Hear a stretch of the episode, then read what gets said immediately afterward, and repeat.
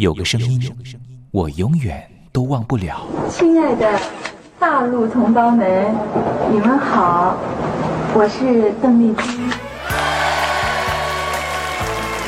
要跟大家说的是，我很高兴的能够站在。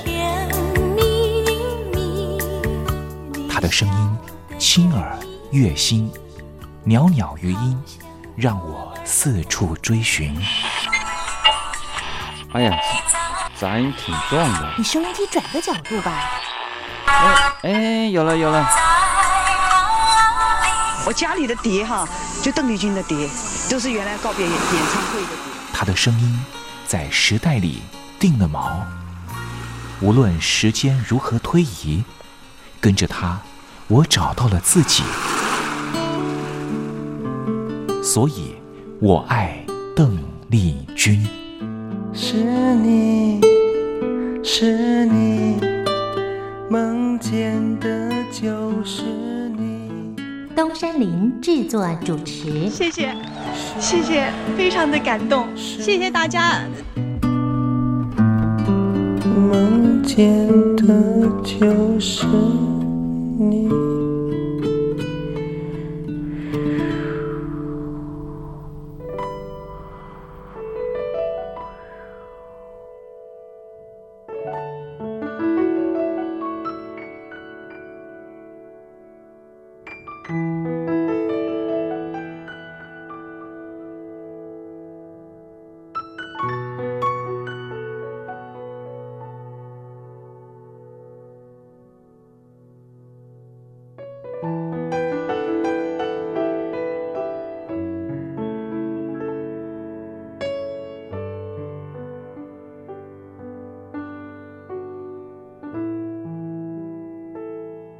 大陆听众朋友，你好，我是您的好朋友东山林，在台北问候您。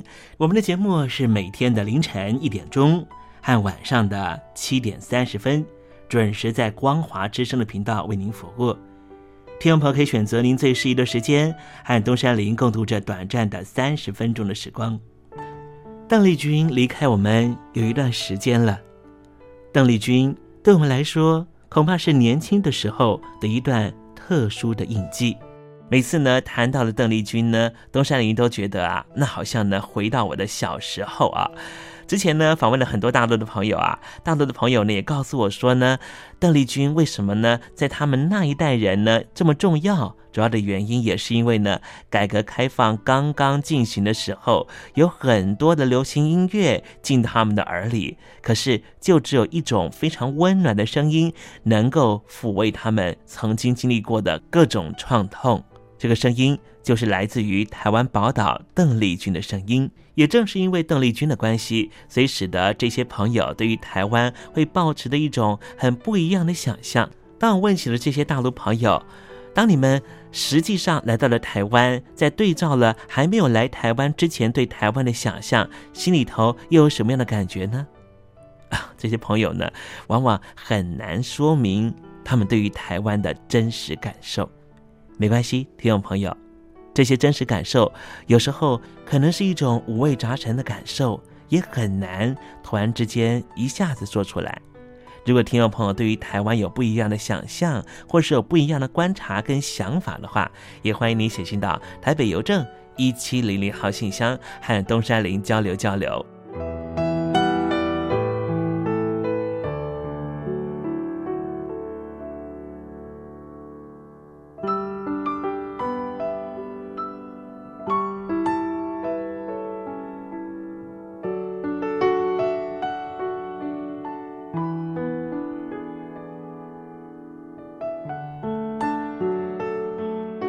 那么今天节目里面要为您进行的环节就是“君在台湾”。我们通过这个环节来了解什么样的土地和土壤跟空气，让邓丽君长成这样的模样，唱出这样美好的声音，感动我们的每一颗心。待会在“君在台湾”的环节，我们带领听众朋友认识台湾的风土民情。那节目的一开始，先送上一首邓丽君好听的歌曲吧。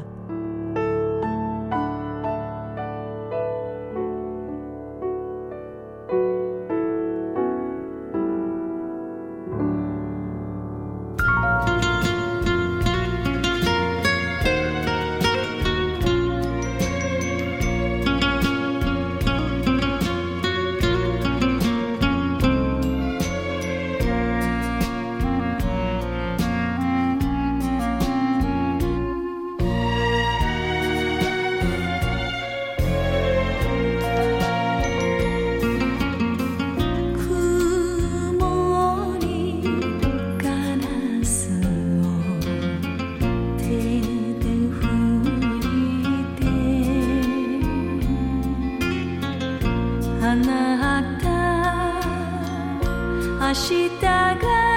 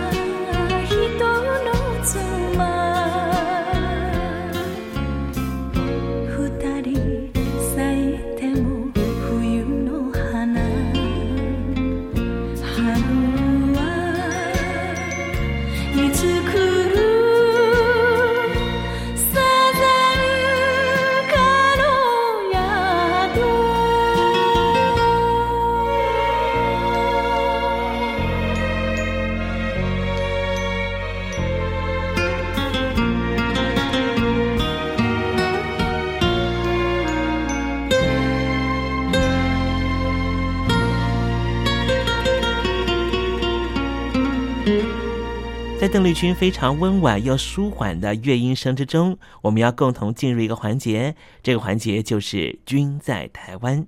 这里是光华之声正在为您进行的栏目，就是我爱邓丽君。我们的节目是每个礼拜一到每个礼拜天的凌晨一点钟和晚上的七点三十分，准时在光华之声的频道为您服务。现在进入。均在台湾的环节，让听众朋友一同来感受一下台湾的土地、土壤、空气到底是什么样的氛围，让这样的女子借由她的声音翩翩飞起，温暖了两岸四地同胞的心房。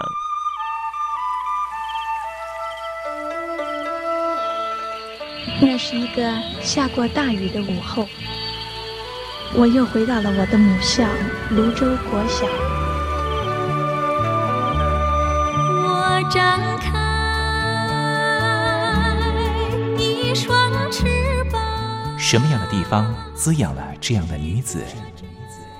这女子生长的土壤里蕴含着什么样的养分？我父亲的那一代就是从大陆，呃，逃难到台湾来的。我们是第二代啊，总是好像总是有一种感觉，希望有那么。君在台湾。带您认识邓丽君的台湾。在梦里，我又回到了我难忘的故乡。那弯弯的小河，阵阵的花香。君在台湾，我们一同回到有邓丽君陪伴的时光。美丽的村庄，美丽的风光，你常出现我的梦乡。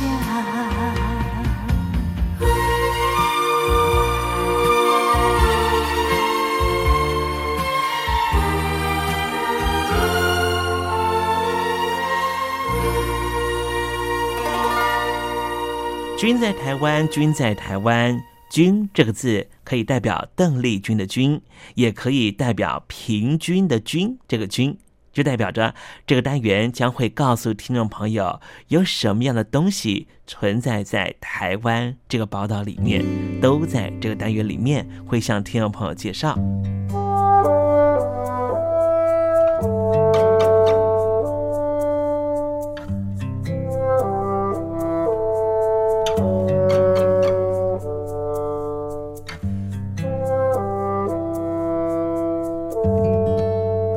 在台湾东部的南台湾部落啊，确实有许多人需要帮助。而这里的部落呢，其实大家都愿意彼此的协助又帮忙哦。今天跟听众朋友介绍的，就是在台湾东台湾台东东河乡的温暖故事哦。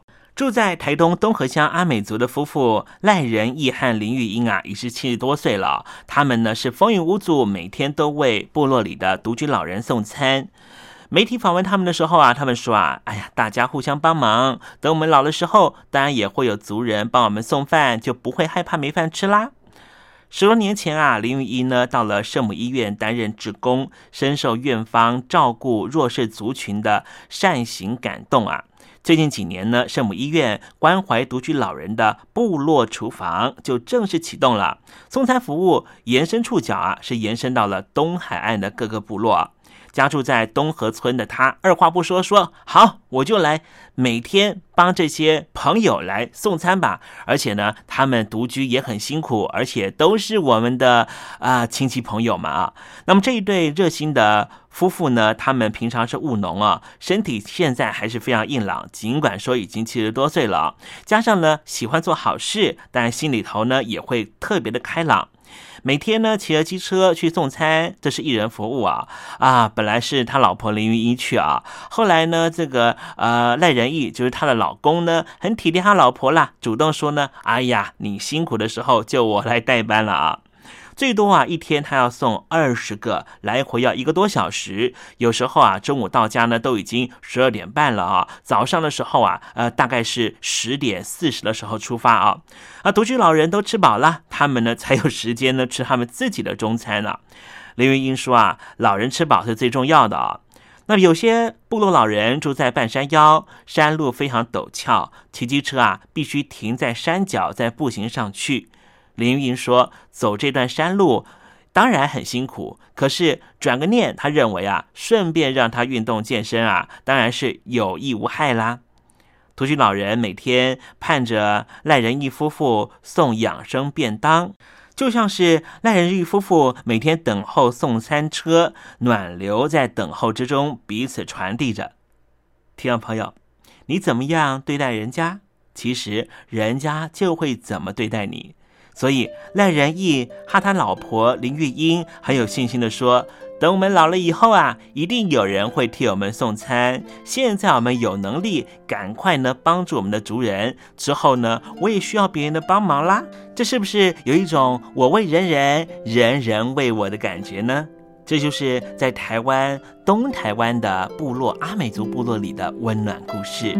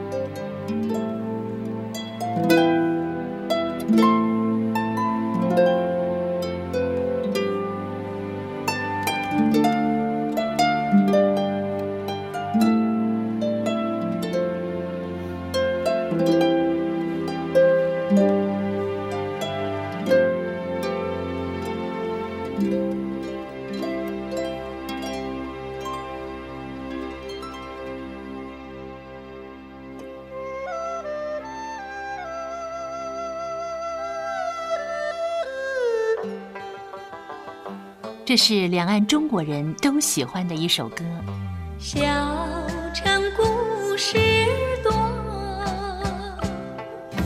充满喜和乐。如果主持人播错了速度，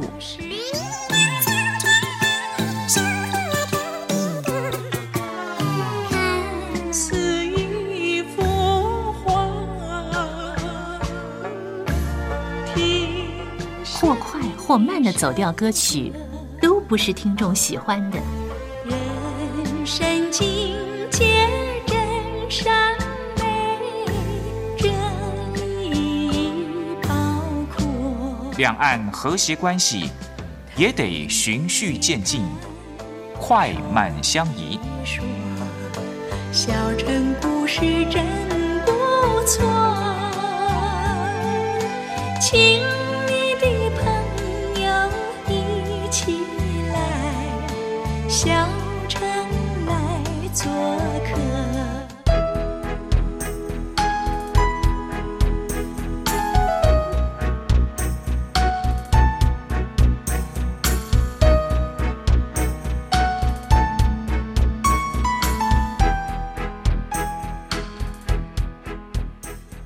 生活中少不了知性的真，生活中少不了理性的善，生活中也少不了感性的美。光华之声，永远陪伴您，生活在真善美的世界。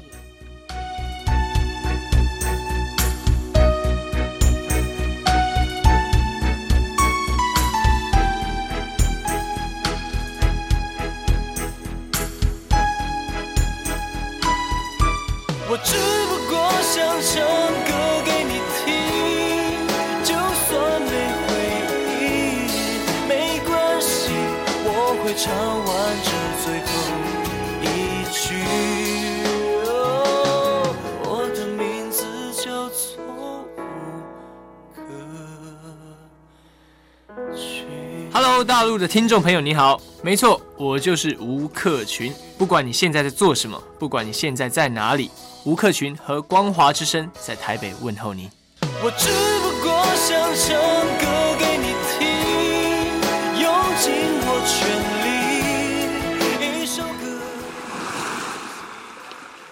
这里是光华之声。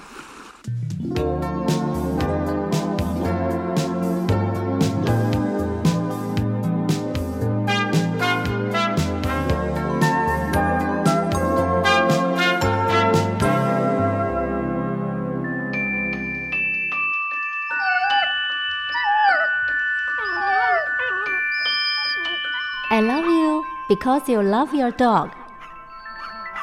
我男朋友啊，哦， 有啊，有养狗啊，他叫 Papi 啊。呃，我们在一起大概五六年吧。呃，他在台积电上班。嗯，我男朋友他每天下班第一件事啊，他就会带狗出门散步。Lucky，哎呦，你说这个遛狗啊，那是我爱人的事，这个把屎把尿也是他的事。I love you because you love your dog。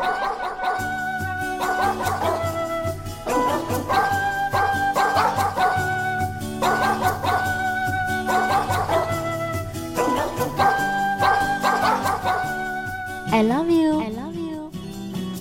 Because you love your dog.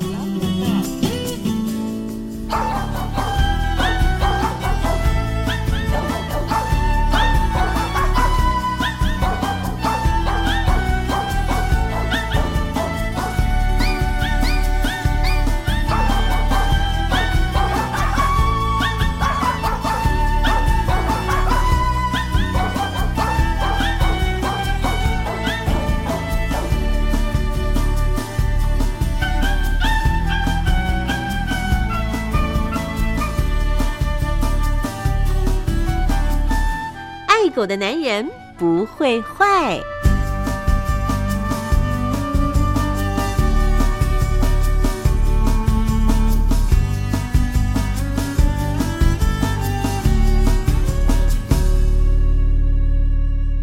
狗是人类最忠实的朋友，从一个人怎么对待狗狗，就可以大概知道他是怎么样的一个人。我是不太坏的男人东山林，有任何狗狗的问题啊，都可以在这个地方得到解答哦。在今天的爱狗的男人不会坏的单元里啊，我们要聊个问题，这个问题呢就是为什么狗狗听得懂主人的话？我想，可能很多听众朋友都会很怀疑哦，到底狗狗呢能不能够听得懂你讲话呢？有的人会援引动物学家所做的研究，是说狗狗最聪明的程度可以达到小学四年级的小朋友的智商。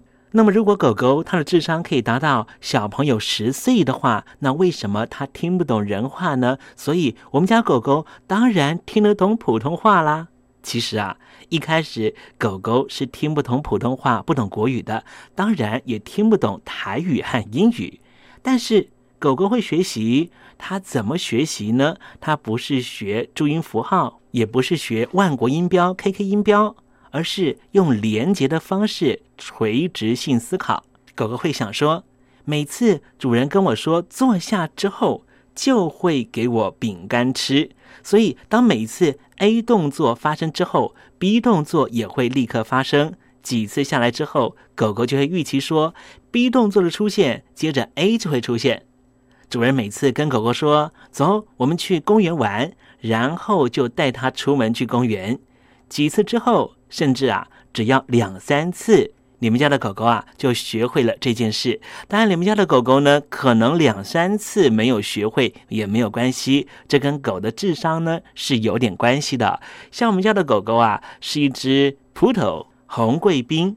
据说他的智商呢是排名前几名的。我在家里头呢就不能够说。出去这两个字，因为呢，我每次呢说出去呢，他就会以为说我要带他出去玩。确实哦，我每次啊带他出去玩之前，都会跟他说呢。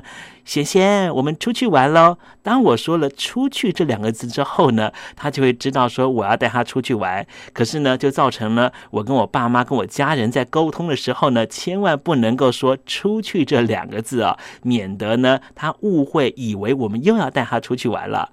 所以呢，狗狗呢是透过这种呢 A 动作发生之后，B 动作也会立刻产生的方式，用连结式的垂直性思考学习到。这件事情，那么狗狗知道了“去公园玩”这句话的意义，就听得懂主人的这句话，又哼又跳的表现出它的快乐了。好了，今天的爱狗的男人不会坏这个单元啊，为你解答的问题就是狗狗为什么听得懂主人的话？希望听众朋友更懂你们家的狗狗，你们家的狗狗也会更爱你哦。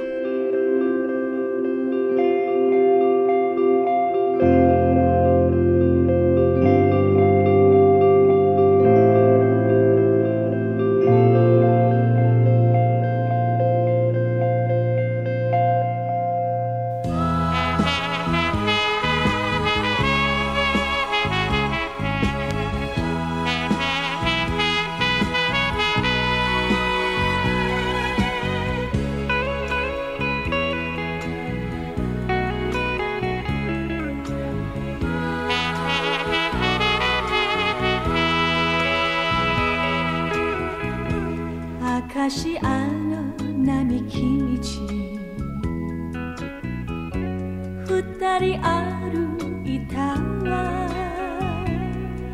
それも夢なの夢なのみんなあなたはいない。ここで暮らしてほしいといつも。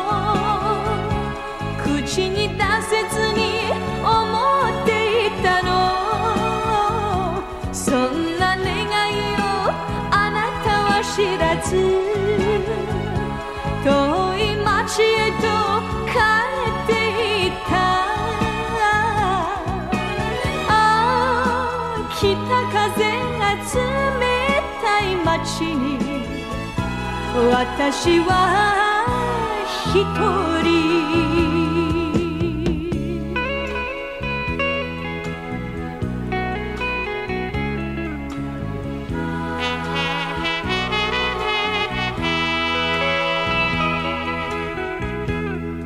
昔あの白い花。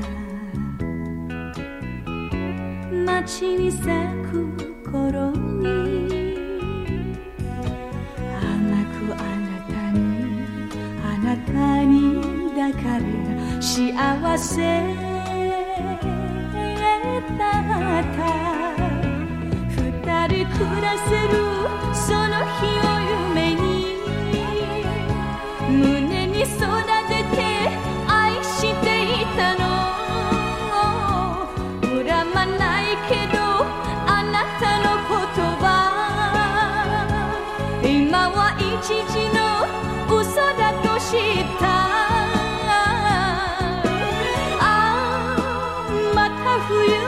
近づく街に私は一人。